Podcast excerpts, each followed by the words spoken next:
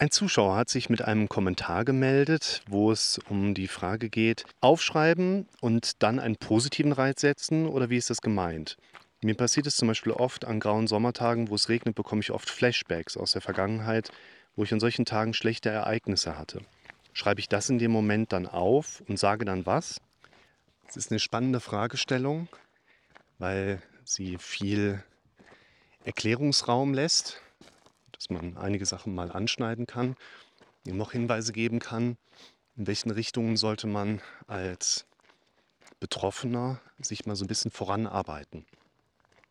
Da ist der Begriff der Flashbacks mit aufgetaucht, der in der Psychologie dann doch eine sehr spezifische Bedeutung hat, wo die sogenannten Flashback-Erinnerungen in dem Kontext auch stehen, dass ein Trauma mit im Raum steht beim Betroffenen, wo bei einer zum Beispiel posttraumatischen Belastungsstörung im Alltag solche sogenannten Flashback-Ereignisse oder Flashback-Erinnerungen sehr plötzlich auftreten, Flash, blitzartig, es geht blitzartig zurück in die Vergangenheit.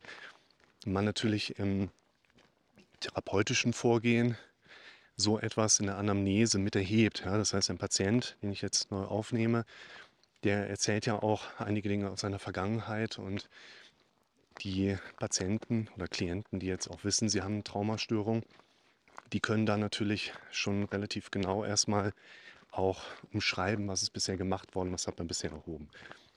Andererseits ist das natürlich auch einfach ein Begriff, der einer gewissen Geläufigkeit entspricht. Und man muss jetzt nicht immer direkt dann von Trauma mit ausgehen. Und trotzdem würde man natürlich wie in allen Situationen individualisieren wollen wie geht man im Einzelnen vorwärts? Beim Traumapatient würde man vielleicht pauschalisiert etwas anders vorgehen als beim Nicht-Traumapatienten. Trotzdem helfen den meisten Menschen die ungefähr gleichen Ansätze, die ihr hier in den Videos bei mir bekommt, ja auch immer weiter. Und diese Individualisierung, die spielt natürlich eine gewisse Rolle, weshalb man auch sagen muss, so ein Kommentar, der viel Interpretationsspielraum ja auch zulässt, da braucht man dann nachher noch sehr viel mehr Informationen, um sehr viel mehr Genauigkeit auch mit einbringen zu können. Solange diese Genauigkeit noch fehlt, sollte man eine mögliche Antwort in Form von so einem, Video wie bei mir natürlich auch mit mehr Breite und Interpretationsspielraum sehen, beziehungsweise eben auch noch die Notwendigkeit im Kopf behalten, diese Inhalte zu versuchen, auf die eigene Situation entsprechend zu übertragen. Und hier wird sich auf ein Video bezogen, wo es darum geht, schreib deine Befürchtungen, Sorgen, Gedanken auf. Wozu machen wir das Ganze? Der Punkt ist der, die meisten Probleme entstehen daraus, dass unser Gehirn im Automatismus arbeitet und wir in diesen Automatismus noch nicht eingreifen oder noch nicht gelernt haben, dort einzugreifen. Also ganz banal, unser Kopf denkt ja hauptsächlich in Form von Bildern und Sprachmustern wir bekommen diese Gedanken letztlich mit, reagieren auch emotional und auch körperlich auf viele dieser Gedanken und erleben dann entweder, dass wir im Alltag zufrieden und glücklich mit den Dingen sind, wie wir sie da gerade erleben und leben, oder eben nicht. Also häufig dann auch Extremsituationen sich entwickeln können, wo dann nachher der Begriff eine Depression oder Angststörung oder Panikstörung oder Zwangsstörung oder generalisierte Angststörung dann als Beschreibung der Situation entsprechend auch gelten kann. Heißt für uns, wir versuchen erstmal herauszufinden, worauf ist dein Gehirn vielleicht gerade an verschiedenen Extremwertpunkten trainiert, dir Gedanken anzubieten, die dir unterm Strich das Leben gerade auch schwer machen. Und das Aufschreiben ist nur eine Möglichkeit. Also schaut euch mal das Video an. Darum ist Aufschreiben so wichtig, auch um aus der Fusion herauszukommen. So heißt das Video. Und das Aufschreiben ist eine Leistung, die du nur erbringen kannst, wenn du in dem Moment dein eigenes Gehirn selber benutzt. Das heißt, du unterbrichst in dem Moment den Automatismus. Und da die meisten Probleme mit darauf aufbauen, dass wir die Automatismen unseres Kopfes noch nicht unterbrechen, ist es im Umkehrschluss eine Möglichkeit, sich daraus zu helfen, indem wir anfangen, vor allen Dingen auch lernen und uns darin üben, immer wieder diese Automatismen zu unterbrechen. Zum Beispiel durch Aufschreiben. Warum aufschreiben? Weil die meisten Menschen schreiben können und weil die meisten Menschen mit der Zeit erlebt haben, dass es darunter auch zu einer Entlastung kommt. Du kannst natürlich auch andere Sachen machen, Und das Aufschreiben hat natürlich auch den Vorteil dessen, was gerade da ist. Einfach nur, was gerade da ist. Es geht nicht darum, dass ihr das richtig aufschreibt oder das Richtige aufschreibt. Es geht darum, dass ihr in eine Handlung kommt, die nicht funktioniert, ohne dass ihr nicht euer eigenes Gehirn dafür nutzen müsstet. Und schreib einfach auf, was in dem Moment los ist. Du kannst auch eine Einkaufsliste schreiben. Du kannst auch die nächste Urlaubsplanung machen. Du kannst auch deine Packliste schreiben. Du kannst auch dich mehr mit deinen Wünschen, Ideen, Zielen beschäftigen. Du kannst auch mal aufschreiben, wo du vielleicht gerade merkst, du wurdest im Alltag manipuliert von jemand anderem. Wie hat er das gemacht? Warum warst du dafür in dem Moment empfänglich? Es ist nicht egal, aber es ist nicht so wichtig, was ihr in dem Moment aufschreibt, und die meisten Menschen fühlen sich einer solchen Übung sehr viel eher verbunden, wenn sie für sich auch mitbekommen, ich mache gerade etwas, was vernünftig ist, was mir in meinem Leben auch weiterhilft. Und dieses Aufschreiben hat natürlich viele Vorteile, einmal auch zu erkennen, wo sind eigentlich meine Baustellen. Wir arbeiten hier viel auf einem Aspekt, den man in der normalen Schulpsychologie oder klinischen Psychologie als kognitiv Dissonanz bezeichnet. Kognitiv-Dissonanz-Modell. Also wir erleben Dissonanzen unserer Denkebene, entweder auf unsere Werte, auf unser Handeln, wie andere Menschen mit uns umgehen, auf unsere Entscheidungen. Also wir fühlen uns einfach unwohl mit dem, was wir gerade erleben, vor allen Dingen auf einer gedanklichen Ebene.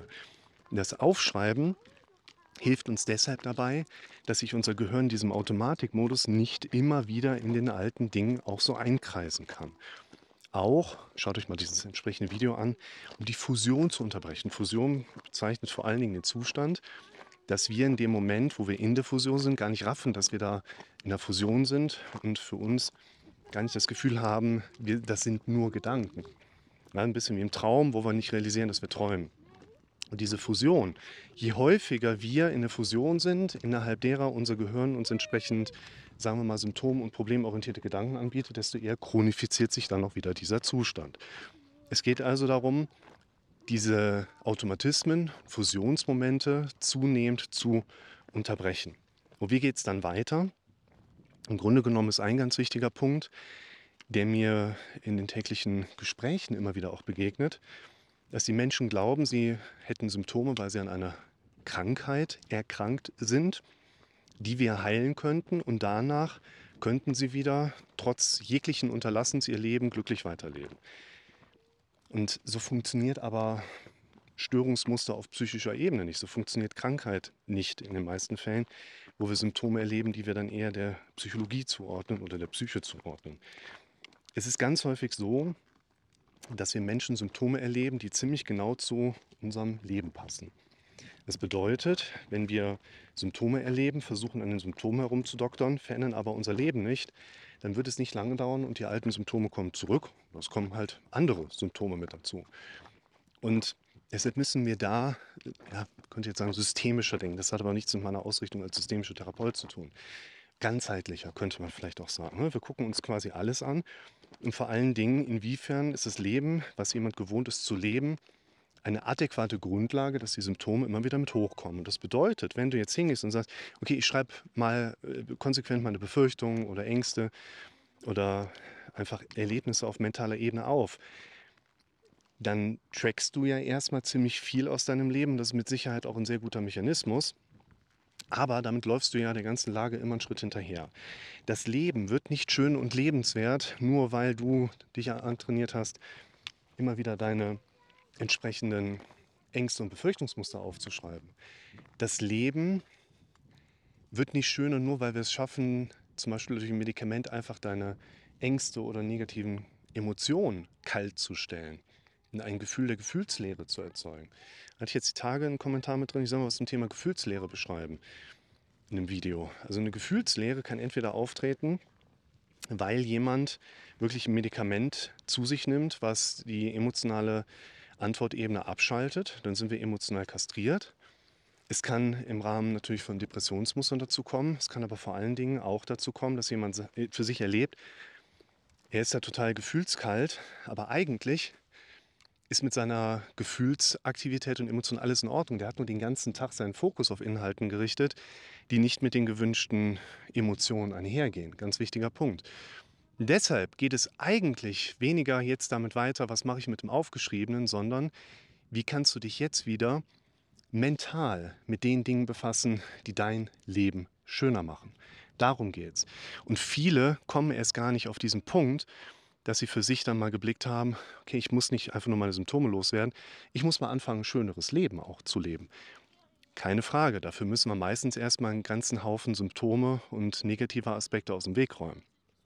Nur, um nochmal auf die Einstiegsfrage der oder des Zuschauers einzugehen. Was mache ich danach?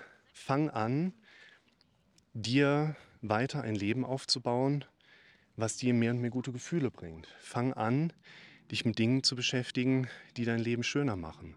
Denn letztlich geht es doch eigentlich nur darum, jeden Tag mehr und mehr Dinge zu machen, die dein Leben schöner machen.